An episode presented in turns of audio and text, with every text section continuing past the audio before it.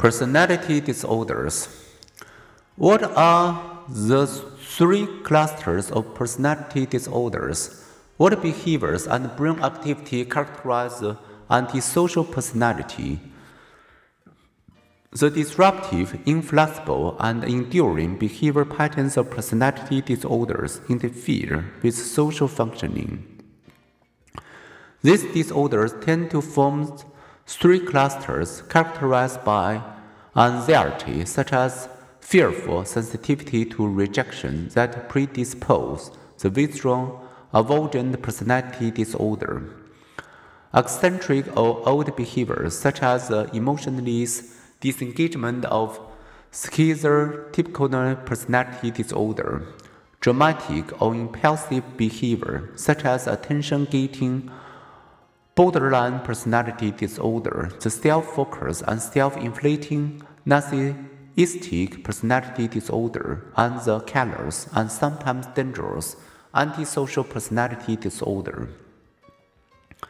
Antisocial personality disorder. A person with antisocial personality disorder is typically a male whose lack of conscience becomes plain before age 15 as he begins to lie steal, fight, or display unrestrained sexual behavior.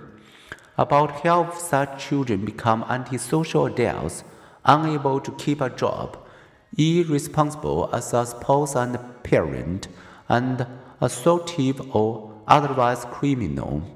They may show lower emotional intelligence, the ability to understand, manage, and perceive emotions when the antisocial personality combines a keen intelligence with immoralities, the result may be a charming and clever con artist or even a fearless, focused, ruthless soldier, CEO, or politician.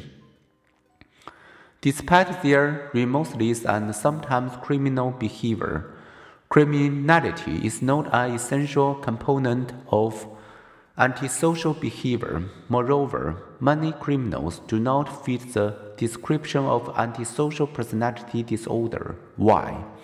Because they actually show responsible concern for their friends and family members. Antisocial personalities behave impulsively and then feel and fear little. Their impulsivity can have violent, horrifying consequences Consider the case of Henry Lee Lucas. He killed his first victim when he was 13. He felt little regret then, and later he confessed that during his 32 years of crime, he had brutally beaten, suffocated, stabbed, shot, or mutilated some 360 women, men, and children for the last six years of his reign of terror. Lucas teamed with Otis Elwood of Tutum, who reportedly slaughtered about 50 people he didn't think was worth living anyhow.